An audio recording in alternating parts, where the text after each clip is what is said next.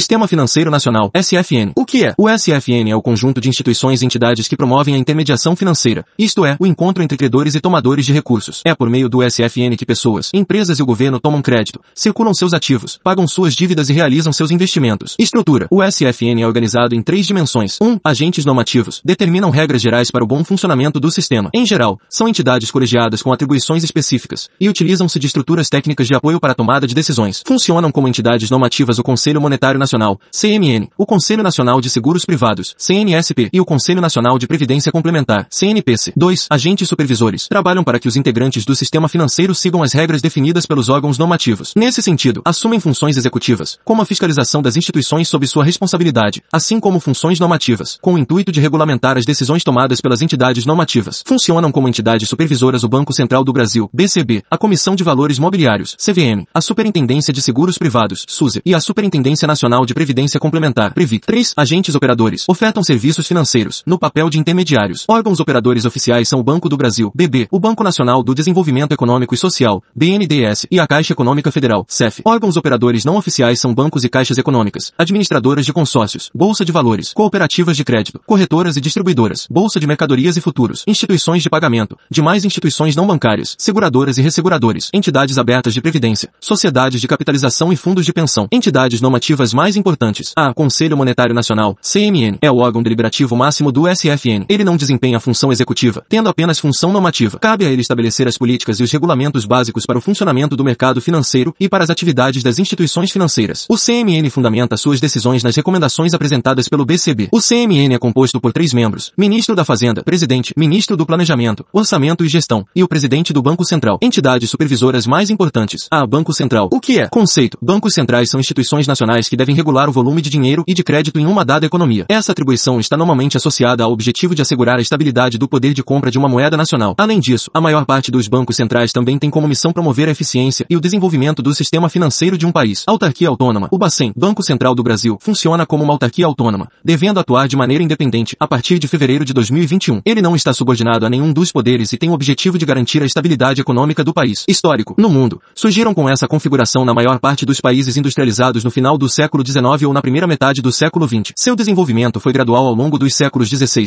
XVII e XVIII, quando instituições começaram a assumir funções de emissão, banqueiro do Estado, depositário das reservas de outros bancos e prestamista de última instância. A primeira instituição privada a adquirir tais contornos foi o Banco da Inglaterra, fundado em 1694. No Brasil, criado em dezembro de 1964, governo Castelo Branco, no âmbito do país, criado junto com o CMN. Até então, antes de sua criação, as funções típicas de autoridade monetária, a partir de 1945, eram desempenhadas conjuntamente pela Superintendência da Moeda e do Crédito, SUMOC, pelo Banco do Brasil e pelo Tesouro Nacional. O Tesouro Nacional era responsável por emitir papel moeda. A SUMOC foi criada para exercer o controle monetário e para preparar a organização de um banco central. Ela também fixava percentuais de reservas obrigatórias dos bancos comerciais, compulsório, as taxas de redesconto, juros do empréstimo do BCE para bancos comerciais e da assistência financeira de liquidez, assim como os juros sobre depósitos bancários. A SUMOC também supervisionava a atuação dos bancos comerciais, orientava a política cambial e representava o país junto a organismos internacionais. O Banco do Brasil, por sua vez, desempenhava as funções de banqueiro do governo e banco dos bancos. Ele controlava as operações de comércio exterior, o recebimento dos depósitos compulsórios e voluntários dos bancos comerciais e a execução de operações de câmbio em nome de empresas públicas e do Tesouro Nacional. Até 1986, foi mantida a conta movimento, criada em 1965, que garantia a transferência de recursos do BCB ao BB por meio de suprimentos automáticos. Limitações iniciais. Em seus primeiros anos, o BC não tinha controle total das políticas monetárias, nem podia atuar como banco do governo. Essa função foi do Banco do Brasil até 1985. Desde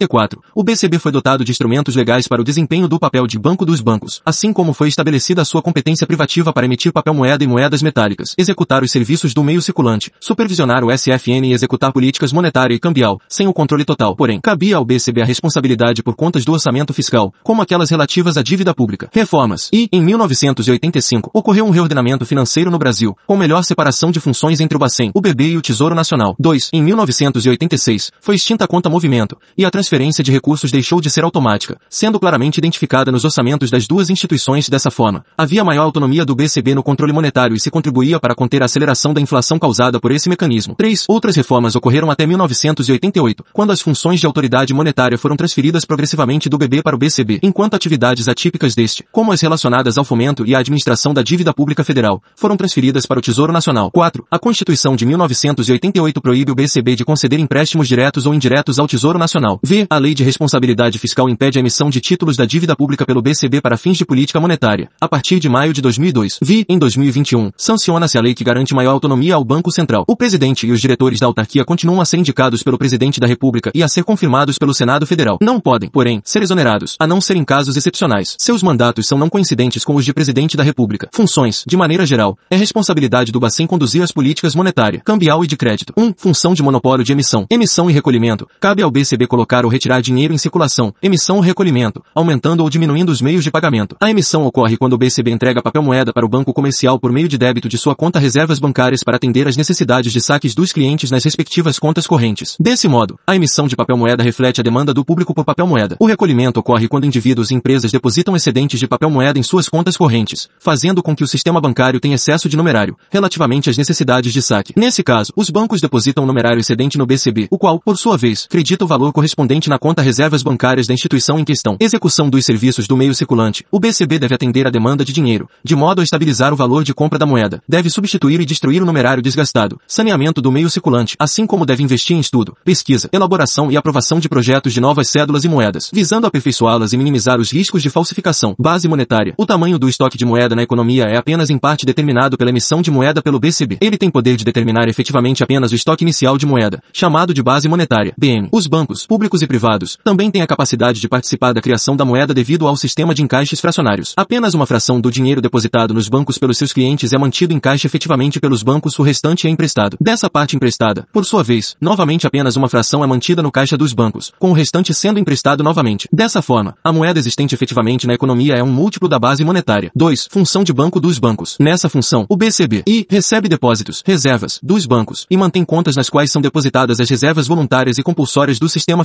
financeiro, reservas bancárias e conta de liquidação. O BCB está autorizado a instituir recolhimentos compulsórios de até 100% sobre os depósitos à vista e de até 60% sobre outros títulos contábeis de instituições financeiras. Os recolhimentos compulsórios são instrumentos de política monetária para os seguintes objetivos e influenciar o multiplicador bancário, ou seja, a capacidade que os bancos têm de aumentar os meios de pagamento a partir do fornecimento de crédito derivado dos depósitos à vista. 2. Criar demanda previsível por reservas bancárias, agregando maior previsibilidade ao mercado. 3. Formar um colchão de liquidez para o sistema financeiro. Em momentos de liquidez restrita, o BCB pode reduzir o montante dos recolhimentos compulsórios de modo a haver maior recurso disponível para que instituições bancárias ofereçam na forma de crédito. 2. Fornece crédito para instituições com necessidades transitórias de liquidez. Operação de redesconto. O redesconto é uma linha de empréstimo concedida pelo BCB a outros bancos caso estes não consigam, através de captação junto ao público ou junto ao mercado interbancário, manter sua posição junto ao BCB credor ou zerada. Em outras palavras, o Banco Central provê liquidez, no exercício de sua função básica de prestamista de última instância, a instituições financeiras. 3. É prestamista de última instância, intervindo em casos de problemas maiores. 4. Atua como vigilante do Sistema de Pagamentos Brasileiro, SPB, e operador do Sistema de Transferência de Reservas, STR, regula, monitora e fornece sistemas de transferência de fundos e de liquidações de obrigações. V. Mantém a conta única do Tesouro, por atribuição constitucional. 3. Função de banqueiro do governo. O BCB detém as contas mais importantes do governo, participa ativamente do manejo do seu fluxo de fundos, tem a função constitucional de receber em depósito as disponibilidades de caixa da União, conta única, atua em nome do Tesouro Nacional nos leilões de títulos públicos federais, represente o país junto a organismos internacionais, além de ser o depositário e administrador das reservas internacionais do país. Motivo, uma vez que o governo é o agente econômico com maiores receitas e despesas, suas operações financeiras dão lugar a movimentos sazonais que podem alterar significativamente o volume das disponibilidades bancárias e de crédito. O manejo das contas do Tesouro pelo BCB é fundamental para regular o crédito e os agregados monetários. Mudanças. Crédito de curto prazo. Antigamente, o BCB concedia crédito de curto prazo a título de antecipação de receitas futuras de impostos atualmente. Esse ajuste da disponibilidade de recursos do governo aos seus compromissos de pagamento se dá pela colocação de títulos dos tesouros. Financiamento do déficit. Outro avanço institucional foi a proibição do financiamento de déficits fiscais do Tesouro pelo Banco Central, dados seus efeitos deletérios sobre o controle monetário, a estabilidade de preços e o equilíbrio do balanço de pagamentos. 1986, houve a separação das contas do BCB e do Tesouro Nacional, de modo a estabelecer com clareza as diferenças institucionais entre a condução das políticas monetária e cambial e a execução da política fiscal. Ocorreu também o fim da conta movimento, que unia o BCB e o BB, concedendo crédito e financiando os déficits do governo. 1988, a Constituição da sustentação às reformas iniciadas em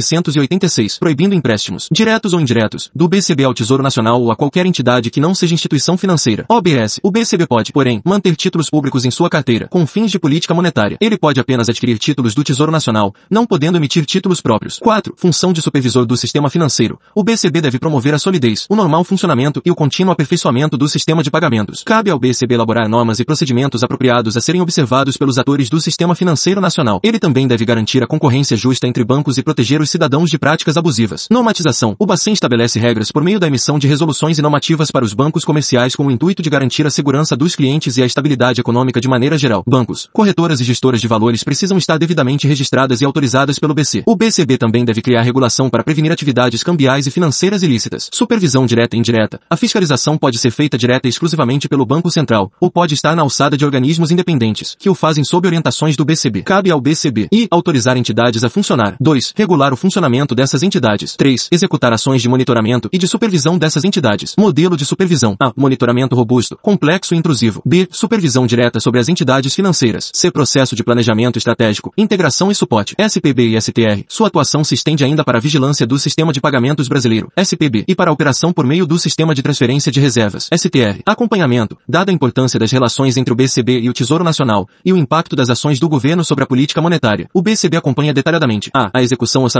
do governo federal, b. as finanças dos estados e municípios, c. as finanças da administração indireta das três esferas de governo, d. todos os financiamentos tomados pelo setor público no sistema financeiro, e as necessidades de financiamento do setor público, NFSP. 5. Função de executor da política monetária. Cabe ao BCB atuar para o controle da liquidez do sistema bancário, da evolução dos meios de pagamento e do processo de criação da moeda e do crédito, agregados monetários, com o objetivo de atuar sobre a taxa de juros, de modo a preservar o valor de compra da moeda nacional. Instrumentos. Com o fim de garantir esse controle, a autarquia conta com três instrumentos. E, encaixe legal, recolhimentos compulsórios. Diz respeito aos depósitos obrigatórios feitos pelas instituições financeiras junto ao BCB para garantir e estabelecer níveis de liquidez e crédito, controlar o multiplicador bancário ou onerar os bancos em favor de outros intermediários financeiros não sujeitos à sua observância. O BCB está autorizado a instituir recolhimento compulsório de até 100% sobre os depósitos à vista e até 60% de outros títulos contábeis das instituições financeiras. Ele pode adotar percentagens diferenciadas em função das regiões geoeconômicas, das prioridades que atribuir às aplicações e da natureza das instituições financeiras. Hashtag flexibilidade. 2. Redesconto. O redesconto é uma linha de empréstimo concedida pelo BCB a outros bancos caso estes não consigam, através de captação junto ao público ou junto ao mercado interbancário, manter sua posição junto ao BCB credor ou zerada. Em outras palavras, o Banco Central provê liquidez, no exercício de sua função básica de prestamista de última instância, a instituições financeiras. Apesar de ser mais relacionado à função de prestamista de última instância, o redesconto também é considerado instrumento de política monetária, uma vez que pode ser usado para expandir ou retrair oferta de crédito no mercado. 3. Mercado aberto. Trata-se da compra e venda de títulos governamentais de curto prazo, no mercado secundário, com rendimentos competitivos. As operações de mercado aberto têm impacto imediato e direto sobre os agregados monetários, ao mesmo tempo em que regulam simultaneamente a taxa de juros e a oferta monetária. É um instrumento atualmente utilizado por ampla maioria dos bancos centrais para a execução da política monetária. Compra de títulos. Ao comprar títulos públicos, o Banco Central entre moeda, depósitos, em troca de papel do governo, aumentando as reservas dos bancos, o crédito e a oferta monetária, causando aumento dos preços dos títulos e queda na taxa de juros. Venda de títulos. Ao vender títulos públicos, o Banco Central recolhe moeda do sistema bancário, diminui o volume de crédito e a liquidez da economia, provocando a queda do preço dos títulos e incrementando o rendimento dos bancos por meio de taxas de juros mais elevadas. 6. Função de executor da política cambial e depositário das reservas internacionais. Reservas mínimas. O Senado Federal fixou como nível mínimo aquele que assegure recursos suficientes para manter a média mensal das importações dos últimos 12 meses, durante período mínimo de 4 meses. Responsabilidade. O BCB é responsável pelo funcionamento regular do mercado de câmbio, a estabilidade relativa das taxas de câmbio e o equilíbrio do balanço de pagamentos. Estabilidade relativa. Desde que adotou o regime de livre flutuação cambial, o BCB não define um nível ótimo para a taxa de câmbio. A sua atuação visa assegurar condições adequadas de formação de preços, evitando situações extremas de falta ou excesso de liquidez no mercado interbancário. Instrumentos. Comprar e vender ouro e moeda estrangeira e realizar operações de crédito no exterior. Administrar as reservas cambiais do país. Promover, como agente do governo federal, a contratação de empréstimos. Acompanhar e controlar os movimentos de capitais, inclusive os que se referem a acordos com entidades internacionais e a recuperação de créditos governamentais brasileiros no exterior. Negociar, em nome do governo brasileiro, com as instituições financeiras e com os